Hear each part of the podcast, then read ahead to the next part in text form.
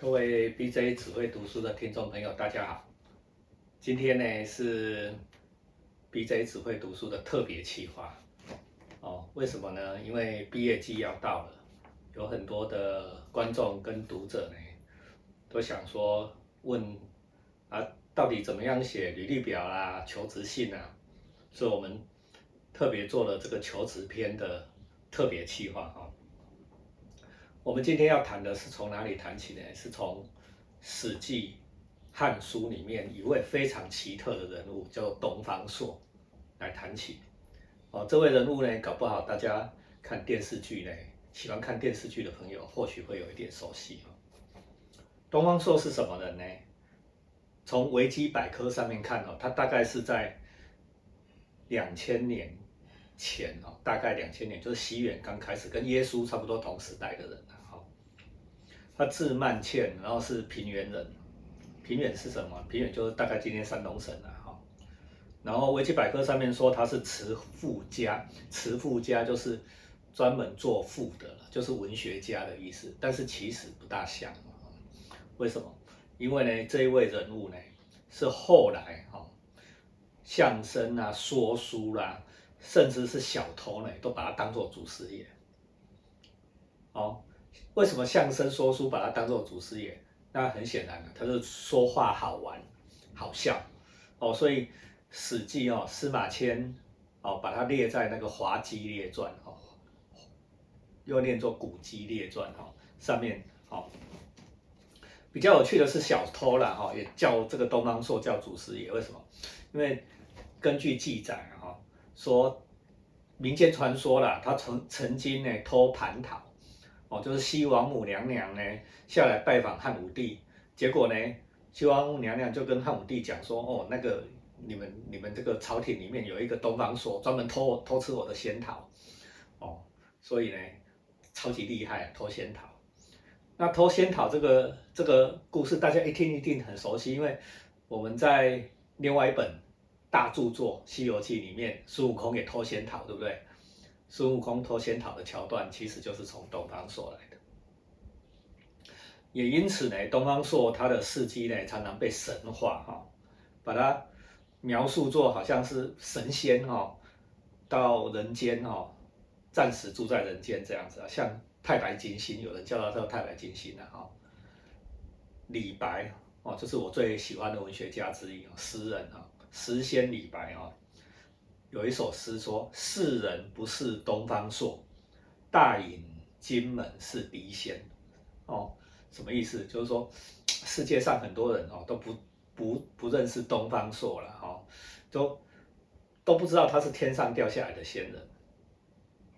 李白说这句话特别有趣啊，说做的这两首诗特别有趣，为什么？因为李白自己就字太白，如果你们在国文课本里面。有有学过的话，他是不是就是太白金星，对不对哈？然后他自己也说他自己是狄仙人了，所以有一点把自己比作东方朔那种味道。哦，那反过来讲啊，能够让大诗人所比拟的对象，那想必也是一个了不起的人物吧，对不对？我们今天要介绍的是东方朔哈，他的一个小事迹哈。东方朔呢，他基本上跟司马迁呢，就是写《史记》的司马迁，他是同一个时代的人。哦，有人说是他提供意见给司马迁写《史记》。哦，其实那个每一篇《史记》的传记后面都会写一个《太史公约》，好像就是东方朔。有人是这样讲的。哦，那当然啦，司马迁跟东方朔是同一个时代的人，他哎呀就觉得。这个文人相欺啦，哈，所以司马迁也没有特别把东方朔列在多么重要的地位，但是其实呢，东方朔应该是在那个时候的文坛很有地位的一个人，哈，汉武帝也曾经蛮重用他，在《汉书》里面呢，哦，班固就描述的比较详尽了，哈，描述东方朔比较详尽，为什么？因为大家都知道《汉书》是后汉嘛，哦，东方朔是前汉，时间拉远了。距离的美感就出来了。我们今天只讲东方朔的求职信，不要忘记了，我们今天的主题是求职信嘛。好，好，《汉书》里面这样写，他说：“东方朔字曼倩，平原燕赤人也。”哦，这一段是什么？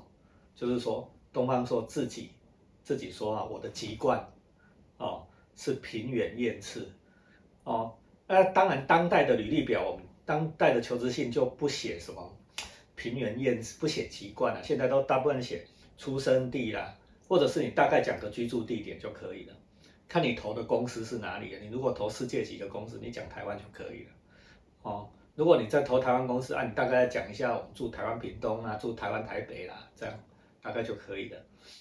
哦，这是第一段。哦，然后武帝初即位，哦，就是汉武帝呢刚刚登基的时候，哦，向天下广征良才，然后说哦要给你们高官厚禄，结果呢四方呢很厉害的人哦，通通来应征这个职位。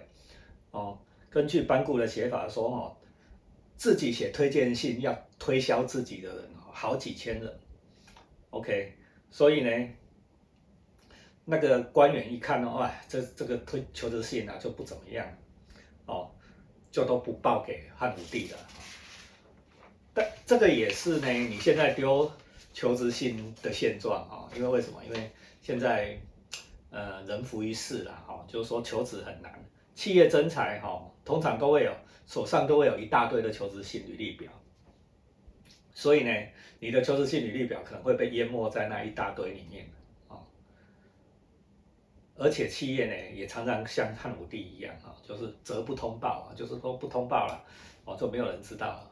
所以你如果寄了求职信没有得到回应，哦，这可能是人生很挫败的经验。我讲我自己了哈，我大学刚毕业的时候投求职信出去，投了二三十封。哎呀回来的也不过两三封了，十之一二而已啦，所以大家也不要觉得太挫败。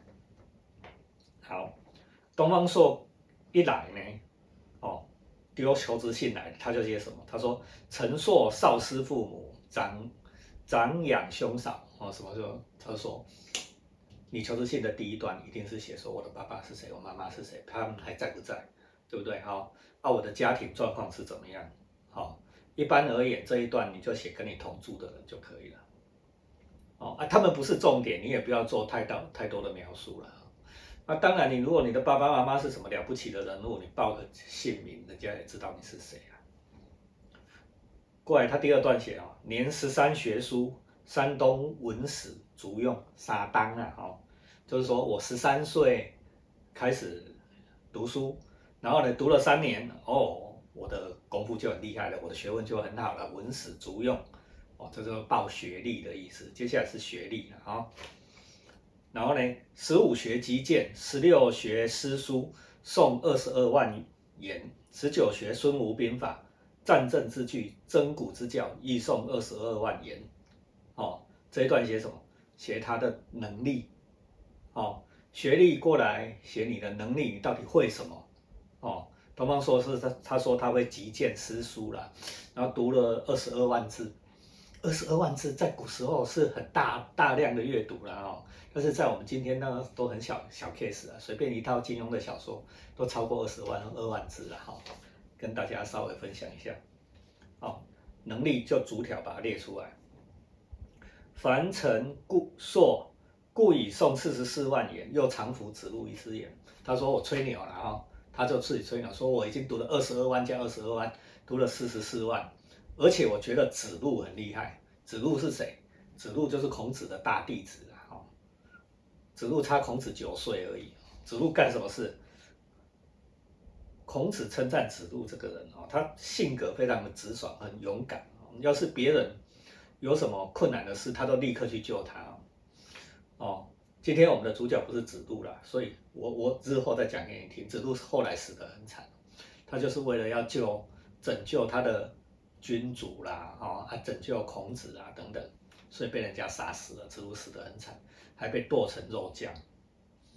哦，孔子呢听到子路死了被剁成肉酱，孔子还说啊，我从此不吃不吃肉酱了，好腹海啊。好，这是另外一个故事，反正他是。东方朔在这里吹牛，就说我的志向跟子路是一样的，啊，就是要让国君呢感动你的老板啊，哦，老板说哦，如果我有一个像子路这样的人进来，那不是很好吗？然后接下来他说，陈硕年二十二，长九尺三，目若悬珠，齿若边贝，什么意思？他是报他的年纪、出生年月日、外观哦。他说他身高九尺三，九尺三线汉代的尺寸比较少，呃，就是尺比较短啊，所以九尺三大概一百八十几公分啊。然后目若悬珠哦，就眼睛像那个珍珠一样，牙齿像贝壳编起来一样哦，就是他说他很帅的意思了哈。如果今今天的履历表，你就用照片就可以了。哦，接下来是他最吹牛的一段哈，他说：“勇若梦奔，捷若庆忌，廉若鲍叔，信若尾生。”哦，他说我非常勇敢哦，像古时候的勇士孟奔一样。哦，然后我很敏捷，像庆忌一样。呃，我很廉洁，像鲍叔。然后呢，我很有信用哦，像尾生。像这样呢，我可以，我一定可以当天子大臣哦。然后说，我冒死以闻啊，就说我是冒着生命的危险，让大家知道啊这件事。这一段呢，东方朔是在做自我的性格描述，在今天的履历表也是一样哦。你可以在最后一段稍微描述一下你的个性哦，跟大家提醒啊，就是说企业很注重社会性的能力。哦，你看到每次那个知名天下远见在调查，企业主最重一次的还不见得是你的专业能力，常常都是团团队合作的能力。哦，是不是遵守纪律？这这种叫做社会性能力。所以你如果哈，尤其是现在的新鲜人刚出社会，常常很喜欢写说自己很边缘啊，没有朋友。我跟你讲，这写的绝对就挂掉，这一封没有人会回你，要注意哦。好，所以我们看完了这个东方朔的求职信呢，我们回过头来看今日的求职信。哦，现代的履历表其实就是古时候的求职信。古时候求职信呢，现在把它做成格式化，就是履历表。哦，一般常见的做法有两种，一种做法是什么？一种做法是你去填那个人力资源网站那一种固定表格的，或者是你去文具行买那个固定表格的。这种固定表格的履历表啊，不适合用在创意工作上哦，比较适合说你那个固定上下班啊、工厂啊这一种，哦，不大会重视你的那些灵活创意的东西哈。你用固定的表格的，但是你如果从事的工作是比较高阶啦、管理职啊、社会性的啦、比较需要创意的，老师真心的劝各位哈，不要把自己的履历表放在表格式里面。一定要记住哈，不要用使用表格化的东西。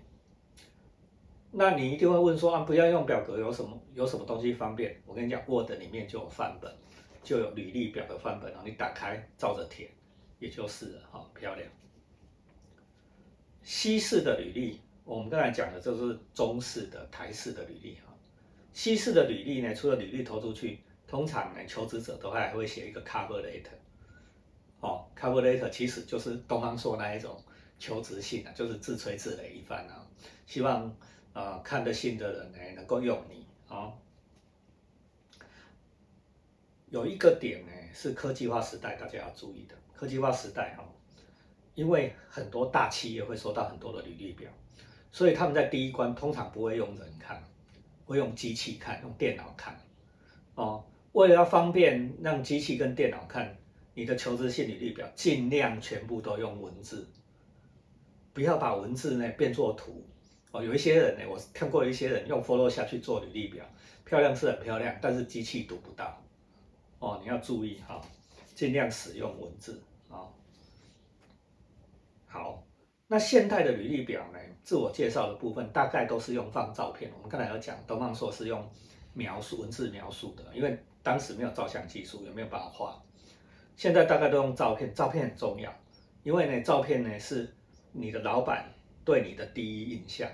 好，我有听说了哈，戏骨不流行放照片，为什么？因为怕会有种族歧视的问题。因为你知道，戏骨是印度人、华人啊，什么各式各样、到处的人都有哈，他会有种族歧视啊。这种状况是例外啊，你就是打听一下人家的规矩。如果没有特别讲，你一定要把照片放下去哦。因为人对外貌很敏感哈，你只要外貌出众，一定会加分，俊男美女一定加分的，啊，这世界就是这样，我们不要讲公不公平了，好不好？好，接下来讲学经历的段落。学经历的段落呢，一般而言，西式的学经历哦，跟我们台台湾很多人写错哦。学经历一定要用倒金字塔写法。什么叫倒金字塔？把最近的事情放在最上面，最远的事情放在最后面。比如说，你一定是学历，你一定是先写大学，再写高中，再写国国中，再写国小。不是反过来写，你不要先写国小就写国中，再写大学，这样是不对的哈。这这个这个习惯是错的哦。经历也是一样，经历更重要，一定就要反时间顺序写。为什么？因为对你最重要是你最新发生的事情。我常常看。去去外面看人家音乐会的导览手册啦，看人家的介自我介绍，都写相反哦，都从那个小朋友时候开始写。小朋友时候，你大家想想看，都已经离你几年了，那根本不重要。我们看的是最重要、离你最近的事迹哈。好，一定要记住，从最近的写到最远的，好详尽，而且呢，越近的你要越详尽。越远的你就要越越越粗略就没有关系哈。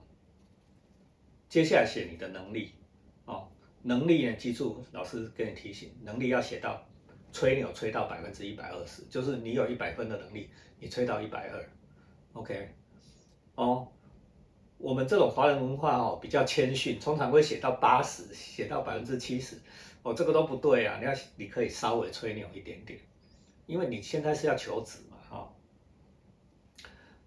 现在也流行写证照，就是说你考上了什么证照，记住哈，证照你有用的才放啊，你一些阿里不达的没有用的证照你不要放啊。比如说什么电脑文书处理能力，谁不会有电脑文书处理？那两台现在这个时代，娘胎你就要电脑文书处理的，你放那个证照没有意义了。哦，打字那个就不用了，什么打打几个字那个不用，免了。好，最后呢是具体事迹，好。具体事迹哈，这个老师建议一定要写，真很容易被忽略。为什么？因为呢，社会新鲜人，大家都是社会新鲜人哈，通常没有什么在社会上闯荡的江湖经验可以写，没有事迹可以写。你在学校一样会有具体事迹哦，重点是具体。什么叫具体？人事时地物，人事时地物，人事时地物。五 W 二 H 要写清楚哦，比如说你在学校也有很多事啊，比如说你你担任呃我们资讯社，你在参加资讯社，哎，你曾经应付过骇客骇客攻击，你开发过 APP，哦啊，比如说你参加什么热音社啦、舞蹈社啦，哎，你计划过很大型的活动，有几百人参加、几万人参加，这个都很具体，我跟你讲。搞不好你最后的这几行都比你前面的所有的吹牛都还重要哦。好，最后是东方朔没写的哦，台湾也不流行。一般来讲，在欧美国家最后都会写推荐人哦，就是谁推荐你，然后附上他的联络电话，这样老板如果对你有兴趣，可以按照那个联络电话或 email address 去稍微打听你一下人。打听一下你这个人，哦，这个还蛮有用的哦。哦，如果你在面试一些世界级的公司，或许你可以这样做。好，我们今天简短的分享就到这里哈。你如果喜欢我们 BJ 读只会读书的企特别企划，记得哈按赞、留言、分享、开启小铃铛，告诉我你喜欢我们这样做，我们就来继续为你努力。谢谢，拜拜。